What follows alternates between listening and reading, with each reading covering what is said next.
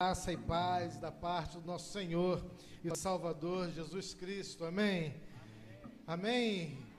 Que bom estar com vocês aqui. Que alegria, que privilégio, gente. Coisa boa, coisa boa mesmo de Deus. Poder voltar aqui nessa cidade incrível, extraordinária. E aqui então estar com vocês na Piba. Ah, e no Piba Jovem. Poxa vida, que coisa, que presente que Deus me deu esse ano, ah, podendo estar aqui com vocês. Durante esse período aí que a gente teve de pandemia, eu falei para alguns lugares, alguns estados, e mesmo fora do nosso país, ministrando, mas nós estávamos lá no Rio, cumprindo o isolamento, e agora então, vacinado, glória a Deus, a minha esposa também quando o Tijuca ah, mandou a mensagem, viu, Tijuca? Ah, o coração bateu mais forte, gente. E aí a gente não tinha aceitado ainda nenhum convite para sair do estado. Nenhum. Mas o coração bateu forte mesmo. E a gente entendeu que era o tempo do novo. Da gente começar a viver o novo de Deus. Da gente buscar outras experiências com o Senhor novamente. Então é a primeira vez desde março de 2020 que eu saio ah, para ministrar numa outra igreja em outro estado. Lá no Rio a gente já estava fazendo. Então, venho aqui com muita alegria. É também uma noite histórica para mim. É uma noite que fica registrada no meu coração, como percebendo o cuidado de Deus com a sua vida, o cuidado de Deus com a minha vida, o cuidado de Deus com a igreja dele. E eu quero dizer então, Tijuca, que ah, louvo o Senhor pela sua vida, de sua liderança, pela oportunidade, pelo privilégio de estar aqui essa noite. Quero dizer, pastor, que estou aqui com muita alegria, mas com muita reverência também, porque sei que Deus tem usado esse altar esse púlpito para ministrar a igreja diariamente através de sua vida, dos pastores dessa igreja. Então chego aqui com o coração também reverente ao Senhor. Viu, pastor? Obrigado pelo privilégio, obrigado pela oportunidade. Que o Senhor continue abençoando a sua vida, a sua família, a sua igreja. É assim que eu chego aqui, entendendo que esse é um lugar onde Deus tem falado para poder falar nesse congresso, ah, nessa conferência chamada Influência. O mundo está falando disso. Sabe, eu acredito muito no que a gente está fazendo aqui essa noite. Muito. Fui pastor de jovens, ah, sempre em igreja batista. Eu sou de quarta geração de batistas da minha família. Ah, talvez tenha alguém aqui tão batista quanto eu, mas eu duvido que tenha alguém mais batista do que eu aqui. Uma vez embaixador. Ah, olha aí, ó, a turma está por aí. Ah, talvez tenha alguém tão, mas, ah, mas não. Desde 20 anos de idade, 19 para 20 anos, que eu prego em conferências. Fui ao seminário estudar muito cedo. Deus me chamou ainda no começo da minha juventude, começo da minha vida, assim como vocês. Eu estava lá indo para o seminário. Começou a minha juventude, eu estava mergulhado no ministério. Então eu não tive tantas oportunidades como alguns de vocês tiveram de curtir a vida à moda de um jovem comum. E eu posso dizer para você que essa curtir a vida a um modo comum nunca me fez falta. Eu digo com tranquilidade, sou realizado, graças a Deus, vascaíno, graças a Deus. Deus é bom, casado com a mulher linda que vai ficar em pé aqui agora, rapidinho, não fica muito não para a turma não se empolgar. Linda, pode sentar de novo. Obrigado. Graças a Deus, tenho filhos lindos, graças a Deus. Já desde sempre eu participo de ambientes como esse. E como o Tijuca disse ontem, tem vezes que eu participei de ambientes como esses que vocês estão aqui, que eu nem queria estar. Foram poucas as vezes, não. Minha motivação nem era a mais correta. Eu nem estava com a motivação no lugar certo. Eu cheguei porque a turma foi, eu cheguei porque ah, eu queria ver o que, que ia acontecer. Eu cheguei a vir em conferências e congressos na igreja porque eu não tinha nada para fazer de melhor no dia. Falei, ah, não tem nada para fazer mesmo, então vai ter uma galerinha lá, então vai que ah, vou na igreja. Tantas vezes com a motivação certa, com a motivação errada, qualquer motivação. Deus nunca deixou de falar ao meu coração. Eu sempre fui impactado pela palavra, por isso eu acredito naquilo que está acontecendo aqui essa noite. Por isso eu acredito que Deus vai falar com você, que Deus tem uma palavra para a sua vida, que você vai pensar o seu lugar no mundo a partir dessa unção que existe sobre você a partir da presença do Espírito Santo de Deus na sua vida. Eu sei que você pode até achar que você veio para mais um congresso, mas não, não vai ser. Eu tenho convicção que Deus vai falar com você. Tantas vezes eu vim aqui porque ah, vai que eu estava andando, não estava namorando, muito menos casado. Falei, vai que tem uma irmã solteira lá, varoa, né? Vai que é, quantos aqui estão casados, gente? Levante a mão aí em nome de Jesus, casados, casados estão aí. Quantos aí estão noivos, noivos, gente? Levantem as mãos os noivos. Tem pouco noivo, vamos, gente, em nome de Jesus, hein? Tem pouco noivo. É, quantos aqui estão namorando, gente? Os que estão namorando também tem pouco namorado. Vou até ministrar agora. Quantos estão solteiros? Levanta a mão bem alto. Agora olha para quem está solteiro e diz assim: Deus te abençoe. Pega a visão. Deus te abençoe. Deus te abençoe, viu? Pega a visão, gente. A hora é essa. Então, assim, ah, independentemente de motivação. Ah, não, ainda falta. Quantos estão desesperados? Aí eu que digo, Deus te abençoe, né? Em nome de Jesus, porque tem a turma também dos desesperados. Não importa qual que é, não importa mesmo qual que é a tua motivação, eu sei Deus vai falar com você, porque essa é a casa do nosso Pai. E Ele está presente aqui. E ele tem interesses muito bem definidos. E os interesses dele sempre estão acima dos nossos interesses.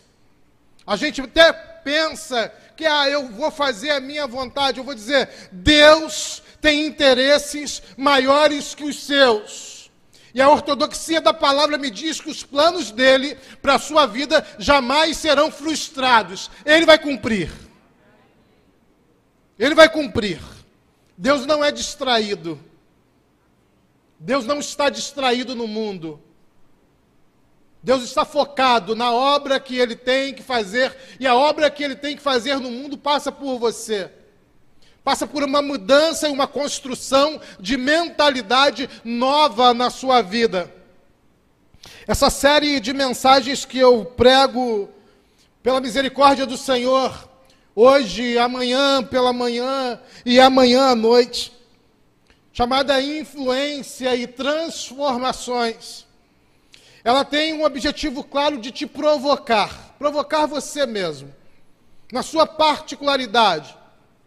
Essa série ah, é uma proposta do coração de Deus ao meu coração e eu trago a vocês, apresento a vocês a Igreja de Jesus para que a sua mentalidade seja mudada. Porque, irmãos, só tem uma pessoa no mundo que pode te levar aos lugares das mudanças de hábitos, comportamentos, dos vícios, das mesmices, a esse lugar de transformação, para que você então perceba qual que é o jeito a maneira que Deus quer te chamar para ser um influencer no mundo. Só a única pessoa que pode fazer isso é você mesmo, pelo poder do Espírito Santo. Parece então um paradoxo com a ideia de influência que a gente conhece no senso comum.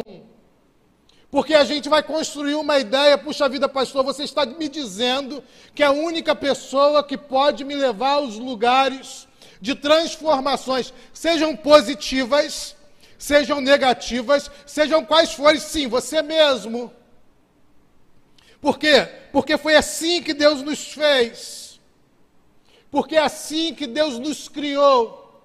A imagem dele, a semelhança dele, o Gênesis vai dizer, vai registrar para nós o processo da nossa formação, da nossa composição por inteiro, aquilo que nos constitui e nos define tem então a individualidade, mentalidade, personalidade, que é inegociável, que é intransferível. As pessoas podem sugerir.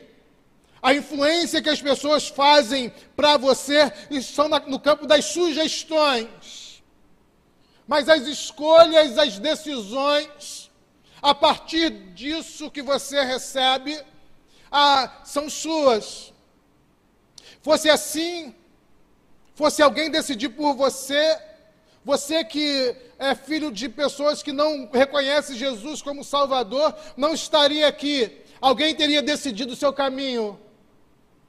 Fosse assim, não fosse você, a, aqueles que estão hoje vivendo uma vida completamente distante de Jesus, mas que cresceram, nasceram aqui, não estariam lá, mas estariam aqui conosco porque eles decidiram a partir da sugestão das influências. Nesse sentido, então, eu quero já construir uma ideia com você, dizendo que você é o seu principal herói. Sabe quem é o seu principal herói? Você mesmo. Se a gente tivesse aqui num bate-papo mais informal, se a gente tivesse com uma conversa, numa roda de conversa, eu até perguntaria qual que é o seu super-herói. Você ia dizer, ah, é esse. O meu ah, super-herói preferido é o He-Man. Desculpa revelar minha idade assim dar um choque em vocês. Não era a minha intenção. Desculpa o mau jeito. Não sei nem se quem não conhece o He-Man aqui, levanta a mão. Não estou torcendo. Gente, Teve gente que levantou a mão. Mas eu preciso dizer para você também que você também é o seu principal anti-herói. Se existe um anti-herói na sua história, na sua trajetória, ele tem o mesmo nome do seu herói. O seu herói e o seu anti-herói, eles têm o mesmo nome, eles têm o seu nome. Porque, irmãos, eu vou dizer para vocês que as principais decisões corretas ou erradas na sua vida é você que vai tomar, meu irmão e minha irmã. Preste atenção nisso e guarde no seu coração. As principais decisões na sua vida, sejam corretas ou incorretas, quem vai tomar é você mesmo. Não é possível terceirizar. Não é possível. Essa série de mensagens também se propõe, é uma proposta de alterar, inclusive, os estigmas que você tem e que foram construídos ah, em você, e você sofre com esses estigmas. As pessoas te definiram de um jeito, as pessoas colocaram sobre você ah, uma, uma capa, as pessoas colocaram sobre você uma veste que não é sua, mas te afasta do propósito de Deus do destino que Deus tem para a sua vida. Essa série propõe também alterar isso para que você influencie e faça propostas ao mundo a partir daquilo que Deus tem para você. Porque é isso que vai te definir. E graças a Deus, que a gente sempre tem possibilidade de mudança. Sabe por quê? Porque as misericórdias do Senhor se renovam a cada manhã e essa é a causa de não sermos consumidos. Eu mesmo estou desde um ano e pouquinho atrás, não sei se eu já te falei, ah, mas estava falando hoje com o pastor Cláudio e com a pastora Núbia que eu mesmo estou num processo de mudança ah, bem ativo lá em casa, sabe, gente? Eu estou num processo de transição. Eu cresci ouvindo meu pai dizer para mim que lugar de bicho não é dentro de casa. Não tive bichinhos quando fui criança ou adolescente. Foi assim que eu cresci, né? Tudo mais. E agora as crianças cresceram, já não são mais crianças, 24, 20, 17 anos, já foram, ah, estão vivendo a vida já, universidade, pós-graduação, trabalho e pré-vestibular, tá, a vida seguiu.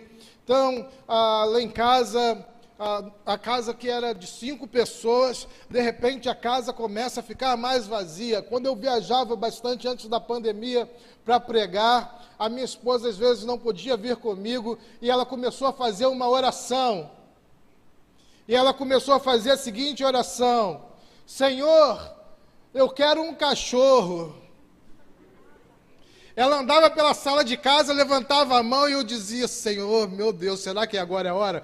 16 horas do dia ela falava: Senhor, eu estou aqui, a tua serva, me dá um cachorro, Senhor.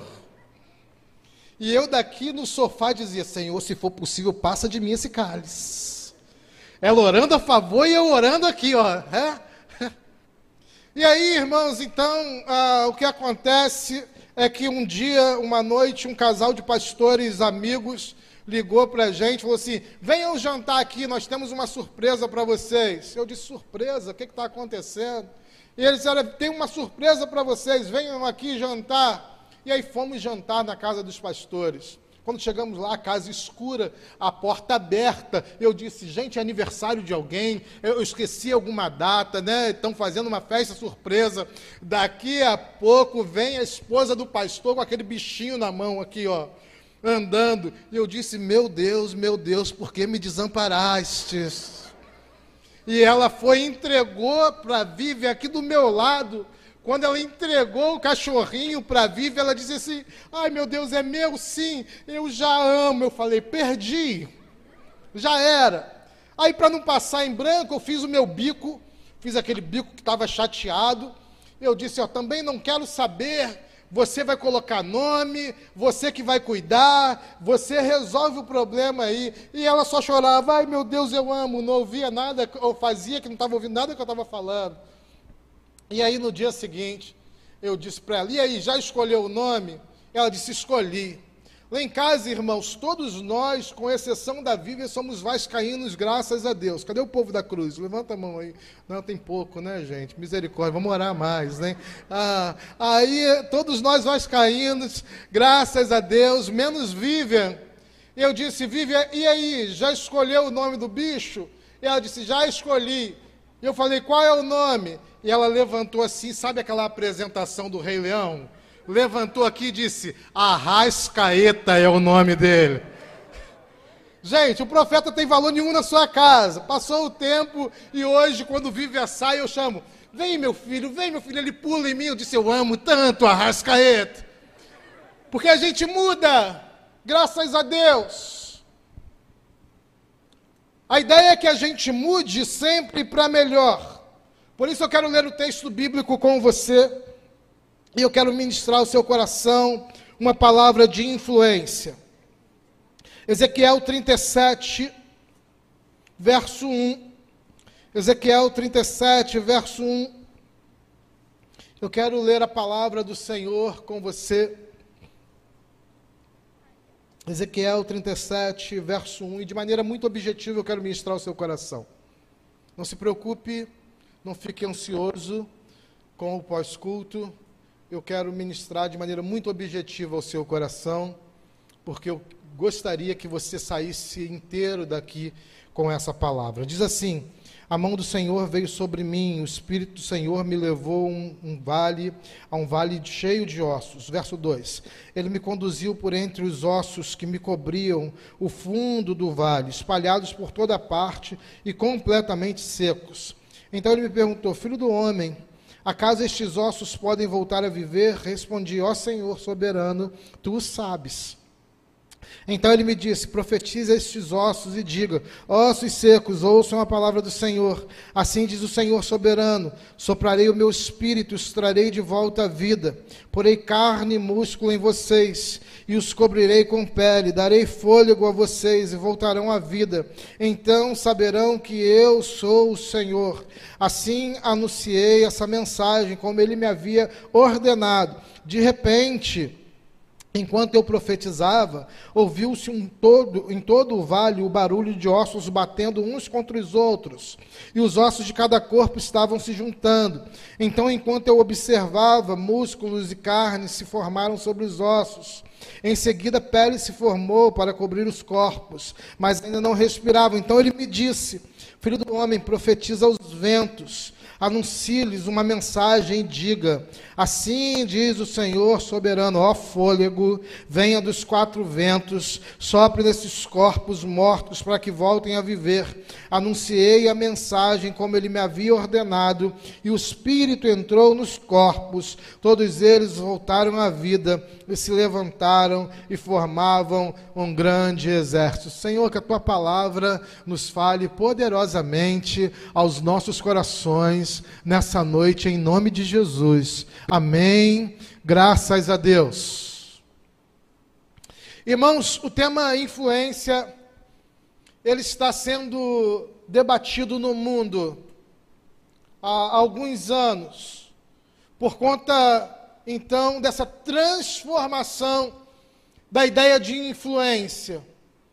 Há algum tempo atrás, há pelo menos 15 anos atrás, antes que se consolidasse aquilo que nós chamamos de revolução digital e a popularização então das redes, das mídias, para que todo e quase todo cidadão das grandes metrópoles, pelo menos, tivesse acesso às conexões digita digitais e virtuais, configurando então, nesse novo tempo, a revolução digital. Antes da revolução digital, a ideia de influência tinha um caráter geográfico.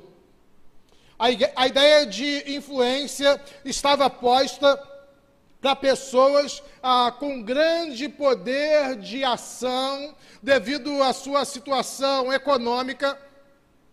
Normalmente, alguém que ah, influenciava os outros estava numa boa posição econômica ou estava numa boa posição estratégica espiritual, como um líder religioso ou mesmo ah, numa posição de sociedade de destaque. Com a revolução digital, isso caiu. Porque agora você vê crianças que viralizam, influenciando toda uma sociedade, levantando temas, defendendo pautas, conversando com as pessoas de igual para igual. Agora você vê jovens que não têm tanto poderio econômico, mas eles têm milhões de seguidores, e a voz deles se ouve em tantos lugares. Agora você vê ainda pessoas com muito poder financeiro ainda, também trazendo ao mundo um novo jeito de viver, de pensar, de agir, um modo operandi novo para as pessoas. Nesse sentido, então, se a gente vai significar influência, se você me pergunta assim, pastor, todo mundo fala influência, influência, influência, influência. O que, que é influência? Influência é a capacidade que você tem de alterar uma realidade a partir de você mesmo. Como você, como uma válvula motora, você, como um motor de alteração de uma realidade, desse mundo que pode ser a estrutura do mundo nos termos que da criação bíblica, ou desse mundo que você coexiste desse lugar onde você está, nesse círculo que você faz parte, nesse sistema que você integra, e agora você é uma pessoa principal. Você é um protagonista. Talvez você não tenha milhões de seguidores, mas os seus amigos te ligam para dizer: Eu não sei o que vou fazer. Agora mesmo a Jaque estava falando, pessoas que ajudam a decidir eu não sei o que vou fazer, o que, que eu faço? E você atende o telefone, ou você manda um áudio, ou você faz uma chamada de vídeo, e você responde às pessoas a partir dos seus valores, a partir do que está dentro de você, e você altera aquele cenário. Não é isso? Não é isso que nós vemos acontecer aqui, através do poder do Espírito, da palavra de Deus ministrada e liberada no profeta, Deus levando ele a uma realidade a uma cena obsoleta, a uma cena que não tem nenhum fôlego de esperança, não é possível ver possibilidades, alternativas, não é possível enxergar qualquer ação ah, naquele vale. E a partir da vida do profeta e da palavra de Deus, do valor espiritual, ele então gera influência, trazendo vida, esperança, alternativa, possibilidades para aquelas pessoas agora restauradas.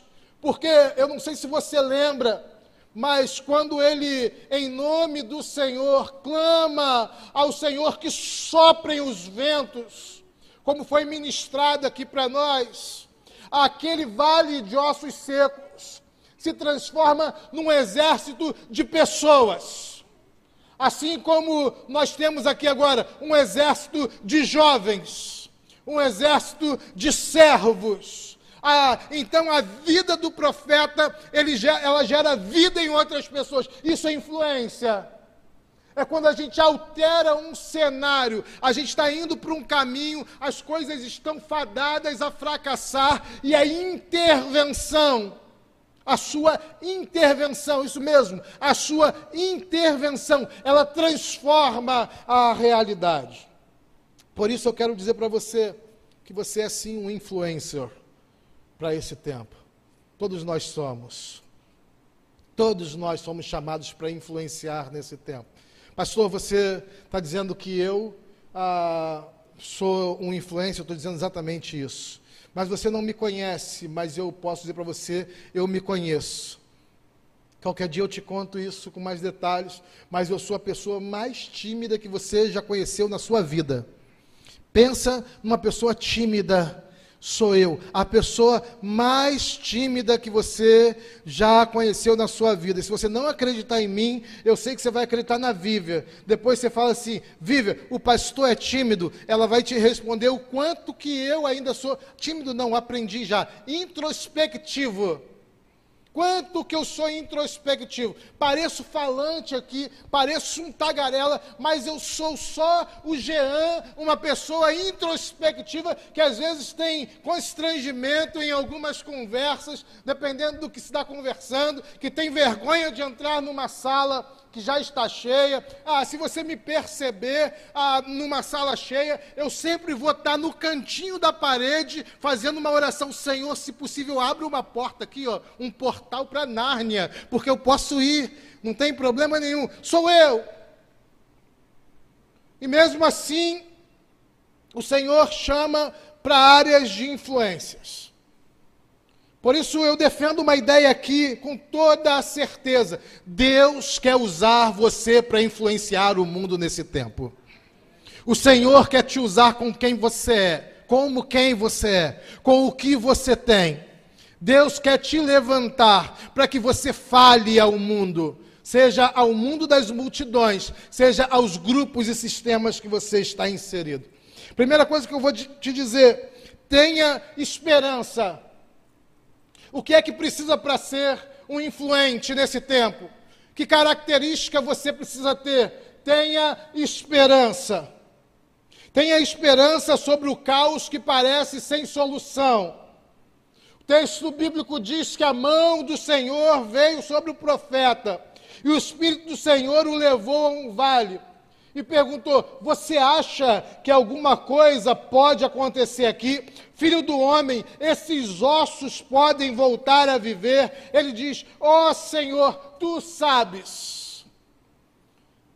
Para ser um, um influencer nesse tempo, é necessário que você encha o seu coração de esperança sobre todo o caos. A começar pelo caos e pela fraqueza que está em você começar a ter esperança sobre os pecados que você pratica e dizer ao Senhor: então, Senhor, eu tenho esperança de ter uma nova vida, de ter uma vida nova em Cristo Jesus, de responder ao mundo e me apresentar como influência, mas, sobretudo, como um servo do Senhor, como alguém que, como alguém que profetiza esse tempo, como alguém que diz: Senhor, eu acredito que o vale de ossos secos que está em Aracaju, ele pode voltar a ter vida vida. É estar na posição. Eu acredito nisso. Sabe por quê? Porque o encontro com Deus sempre vai confrontar o pior que há em você e o pior que há no mundo. Não tem jeito. Não tem jeito. Se Deus falar com você essa noite, se você ouvir a voz de Deus te chamando nessa noite, necessariamente ele vai tocar nas feridas que estão dentro de você. Ele vai revelar para você. Presta atenção. Ele vai revelar para você, para começar a conversa, ele vai revelar para você aquilo que você tem de pior. Porque é aí que Deus começa o processo de um grande influencer, curando aquilo que a gente tem de pior tratando as feridas que já estão anestesiadas pela religião ou pela religiosidade. Porque, irmãos, é um equívoco pensar que a religião, qualquer uma, é capaz de tratar os pecados, as fragilidades, as fraquezas que nós temos. É, é, é um equívoco pensar que é possível evoluir sem o poder do Evangelho sem um encontro real com o Senhor, sem que Ele toque em nós e nos rasgue ao meio, revelando para nós mesmos quem nós somos. Deus te abençoe, minha irmã, que o seu esposo hoje te abençoe muito mais, em nome de Jesus, viu? Você, já, é a esposa do Tijuca, não é? É, pronto, Jamile. Tijuca, abençoa essa irmã em nome de Jesus. Leva ela para tomar um açaí do bom hoje, viu? Porque glória a Deus. É impossível pensar que qualquer processo de transformação do mundo não começa em você. Que o processo que Deus quer fazer nas pessoas que estão à sua volta não começa com você. E eu ia dizendo que a religião não é capaz, e não é mesmo. A religião, às vezes, quando trata do seu pecado, às vezes ela até te expõe, ela não trata ela, ela, ela deflagra para que todo mundo saiba o quanto você é pecador. A religião diz para o mundo o que você tem de pior.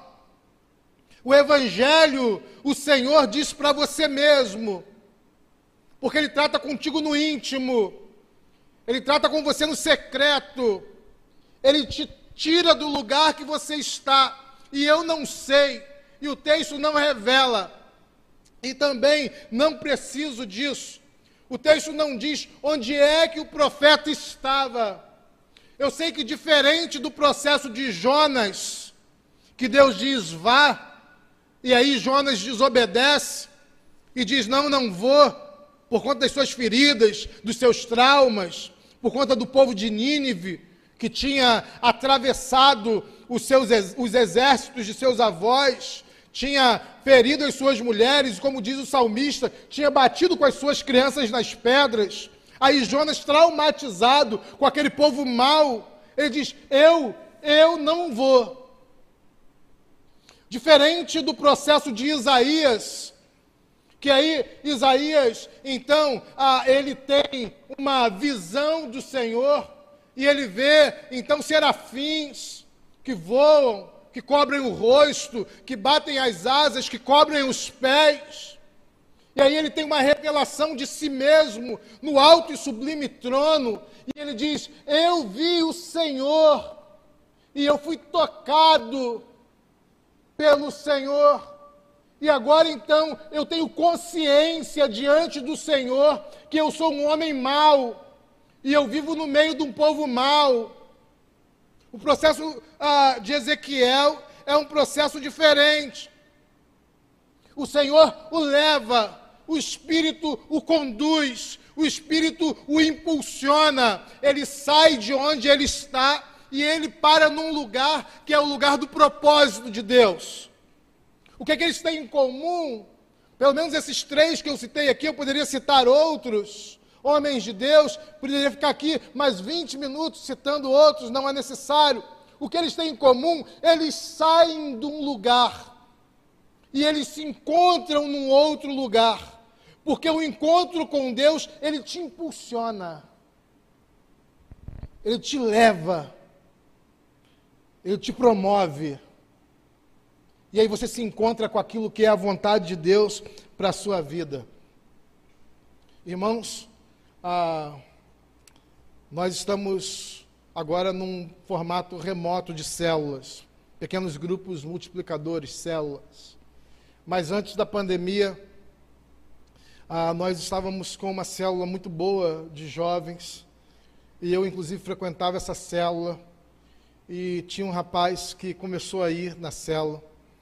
Ah, o nome dele é Patrick, eu posso dizer publicamente, porque ele diz: Pastor, você tem liberdade para contar o meu testemunho. Jovem, 31 anos, se batizou com 13 anos e se afastou durante 17 anos.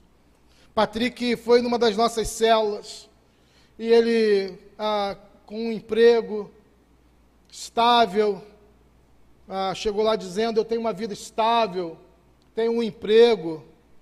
Ah, na primeira célula que ele foi, numa quinta-feira à noite, 20 e 30, ele disse: Poxa vida, quando eu sair daqui, sabe o que eu vou fazer? Eu vou numa balada, porque quinta-feira é o meu dia, o dia de eu relaxar. Eu saio daqui e eu vou para a balada e vou tomar uma cerveja. Patrick falou na célula. Nós olhamos para ele todos que estávamos ali, olhamos bem para ele, deixamos ele terminar de falar e dissemos: Uau, o Senhor te abençoe. Continuamos a conversa. Antes de terminar aquela primeira célula, Patrick voltou nesse mesmo tema e disse: Ah, gente, eu vou sair daqui daqui a pouquinho, está quase acabando, né? Vou para minha balada, vou curtir. E nós dissemos: Uau, beleza. Na semana seguinte, Patrick voltou na nossa célula. E antes da gente começar o compartilhar, Patrick disse assim: Deixa eu perguntar uma coisa para vocês. Eu falei para vocês que eu vou sair depois da célula. Ninguém me deu um discurso, um sermão. Ninguém fez movimento nenhum. Qual é a de vocês? E aí o líder da célula disse: Patrick, nós não vamos fazer aquilo que é o Espírito que vai fazer em você. Nós estamos aqui e nós vamos caminhar com você. Mas aquilo que tem que ser feito, você é um servo do Senhor. Você se batizou aos 13 anos de idade. Você conhece a palavra. Você está aqui no ambiente sagrado com os santos homens de Deus, com as santas mulheres de Deus. Não há nenhum de nós que possa fazer em você aquilo que só o Espírito pode fazer. Ah, fizemos o quebra-gelo, continuamos a célula. Aquela noite mesmo, antes de acabar a célula, o Patrick começou a chorar compulsivamente, chorar, chorar, chorar, chorar. Um jovem de 30 anos chorando. E ele disse: Eu quero voltar ah, o primeiro amor. Eu quero reconhecer Jesus como meu Salvador. Eu quero me entregar. Pastor, se for possível, pode me batizar de novo. Eu disse, calma, vamos conversar. Aquela noite mesmo, Patrick não queria ir embora, morava sozinho, um apartamento bom, no bairro de Vila da Penha, um bairro de classe média. Parecia uma vida organizada, parecia a vida dos sonhos. Passou uma semana, duas, Patrick me procurou. E ele disse: Pastor, eu sou um fake. Eu sou um personagem. É isso que eu sou, pastor. Eu disse: Eu acredito em você. Mas eu acredito que você é mais do que isso. Porque eu não acredito no caos. O Deus que eu sirvo me enche de esperança para acreditar em você, Patrick. Eu acredito no chamado que Deus tem para você. E mesmo sem conhecer você aqui, eu já quero dizer para você essa noite: eu acredito no chamado que Deus tem para a sua vida. Eu acredito no propósito de Deus para você. Sem saber quais são os seus problemas, sem saber quais são os seus desafios, sem saber por que você está como osso no vale e não como profeta. Eu acredito no que Deus tem para fazer na sua vida. Porque no vale, gente, ou a gente é osso, ou a gente é profeta. Não dá para ser as duas coisas. Hoje está dizendo ao vale: levante sob os quatro ventos. Ou a gente está caído, esquecido, anestesiado, sem sentido. Não dá para ser as duas coisas. E o Patrick me disse então, pastor, eu sou um fake. Eu sou viciado em pornografia. Pastor, eu moro sozinho. Eu moro sozinho. Toda oportunidade que eu tenho, eu ah, crio uma situação para poder fazer alguma ação erótica, para poder fazer pornografia. Pastor, a minha vida é um caos. Eu não consigo me relacionar com ninguém porque a minha mente agora está completamente tomada pela pornografia. Eu não consigo me relacionar com as pessoas sem pensar em usá-las ou sem desejar que elas me usem de alguma maneira. Pastor, eu tenho um bom emprego, mas eu estou com a agiota me ligando. Porque sabe o que acontece, pastor? Eu não bebo só na quinta-feira. Eu bebo todos os dias. Todos os dias eu compro pack engradado de bebida alcoólica. E o meu dinheiro vai embora. Eu paro de pagar contas, eu me desorganizei, a minha planilha não serve. Eu estou devendo, pastor. Eu não consigo mais fazer nada. Eu disse, Patrick, eu acredito em você. E começamos um processo de discipulado e oração e começamos a ministrar o Espírito do Senhor sobre a vida daquele jovem.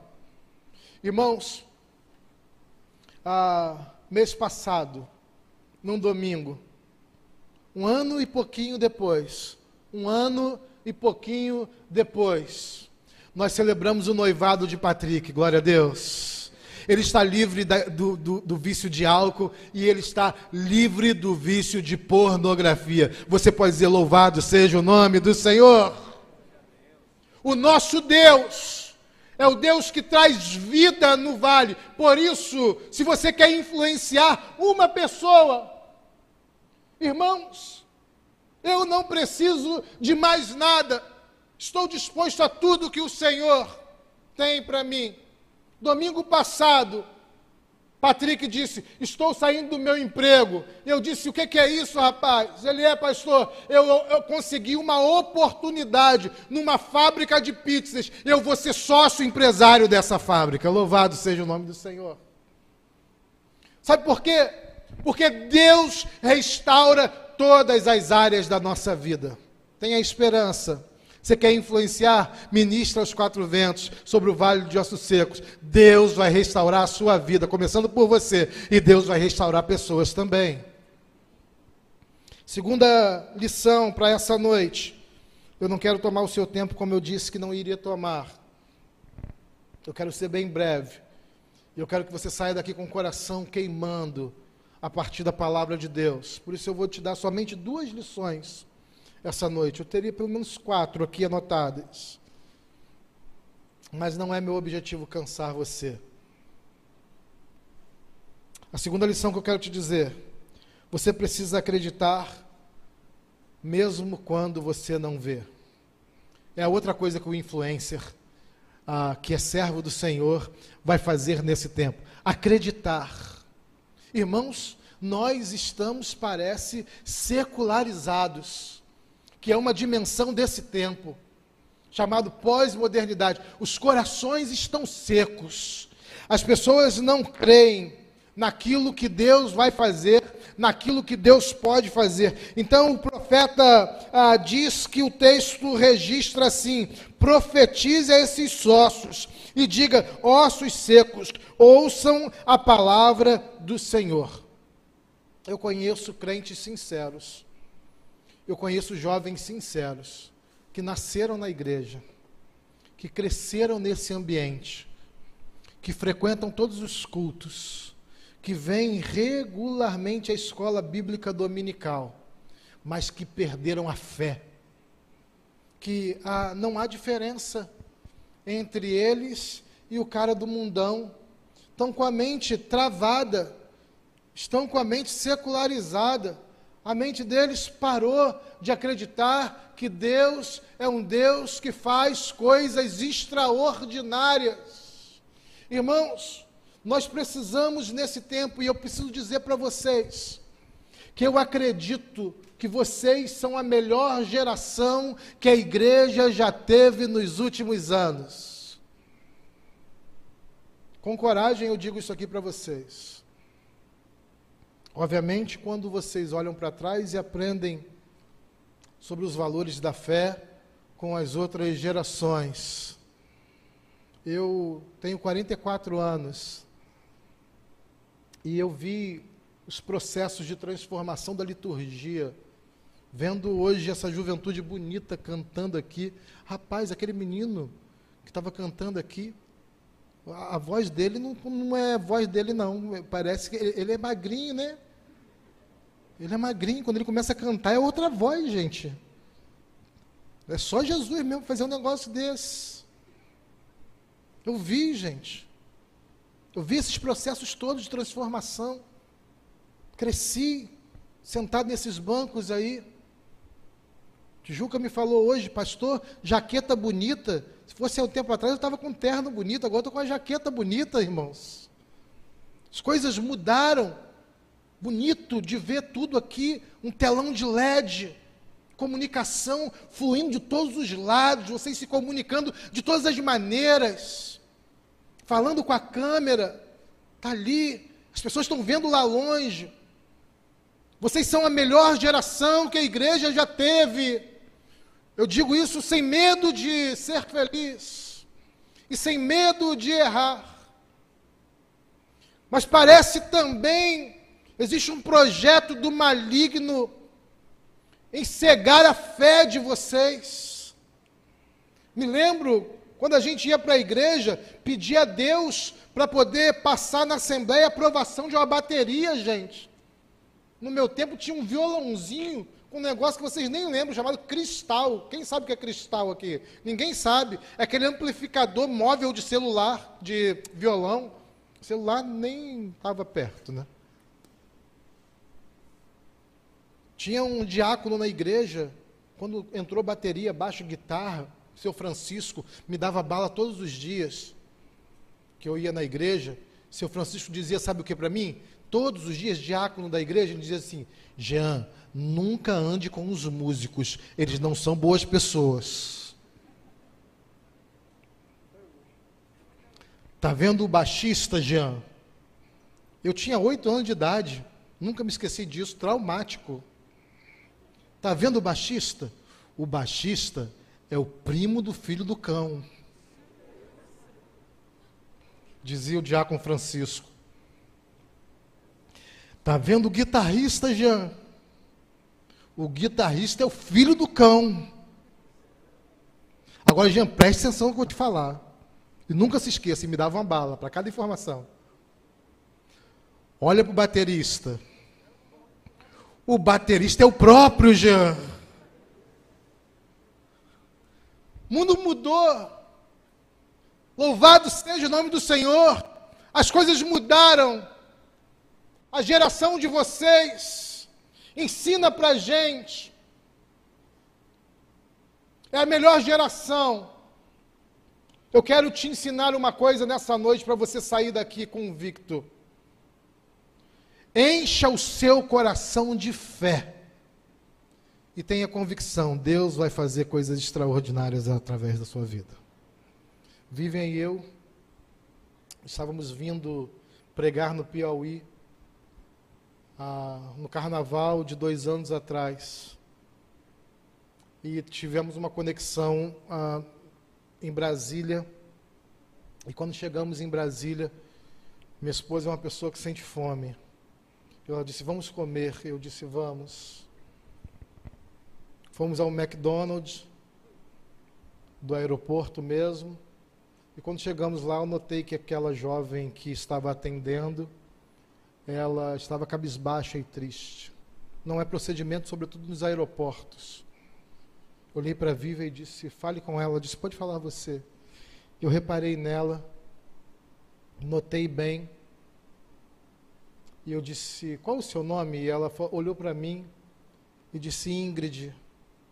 E eu disse: Ingrid, o Eterno me mandou dizer aqui nessa tarde que Ele te ama e Ele está aqui com você. Aquela jovem com marcas de corte nos seus braços. Ela olhou para nós e começou a chorar compulsivamente, sem conseguir nem terminar o pedido. Correu para dentro da loja, o gerente veio atender e nós perguntamos se poderíamos falar com ela. Ele disse: Vou falar com ela se ela quer conversar com vocês. Nos identificamos. Sentei à lateral do restaurante. Daqui a pouco vem a Ingrid lá de dentro, correndo. E ela se aproximou de nós e já foi para o ombro de Vivian. Abraçou Vivian e começou a chorar, chorar, chorar, chorar, chorar.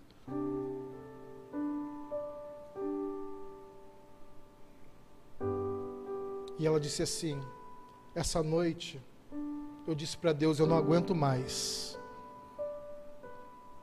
Nasci num lar cristão, me desviei, minha vida está um caos. Não aguento mais, eu disse para Deus. Pensei em me matar, mas antes eu falei com Deus no aeroporto, enquanto as pessoas passavam, cada uma com seu compromisso, cada um com seu horário, cada uma procurando o seu portão. Aquela cena ali, ó, espiritual acontecendo. Eu disse para Deus, a Ingrid falou: Se você me ama, se você tem algum propósito na minha vida, você precisa me falar. Eu quero ouvir que você me ama. Quando nós notamos aquela jovem, e quando eu disse a ela as palavras que Deus colocou na minha boca, Ingrid, o Eterno me mandou vir aqui para dizer que Ele te ama. Aquilo que era morte naquela jovem voltou a ser fôlego de vida. Agora, aquela jovem que estava dizendo: não faz sentido a minha vida. Ela está procurando uma resposta da gente: o que, que eu faço agora? Indicamos para um casal de pastores lá que passaram a cuidar da Ingrid. Sabe o que eu estou dizendo para você aqui, jovem? Sabe o que eu estou dizendo para você aqui essa noite? É que você é um profeta de Deus para esse tempo. Não se preocupe em quebrar a internet ou se tornar trend. Não seja essa a sua preocupação. Seja a sua preocupação em ser um profeta hoje e amanhã. Porque quando você abrir a sua boca, o Espírito do Senhor vai encher a sua boca. A sua vida vai mudar mas a vida das pessoas à sua volta vai mudar também. E desse vale, Deus vai levantar um exército forte e poderoso para mudar o caos que o mundo está. Você crê nisso? É isso que você crê mesmo? Em nome de Jesus, fica de pé. Fica de pé em nome de Jesus. Eu quero concluir a minha palavra nessa noite. Eu quero orar por você, quero orar por pessoas, porque o Senhor está colocando isso no meu coração. Nós temos protocolos e eu quero respeitar protocolos.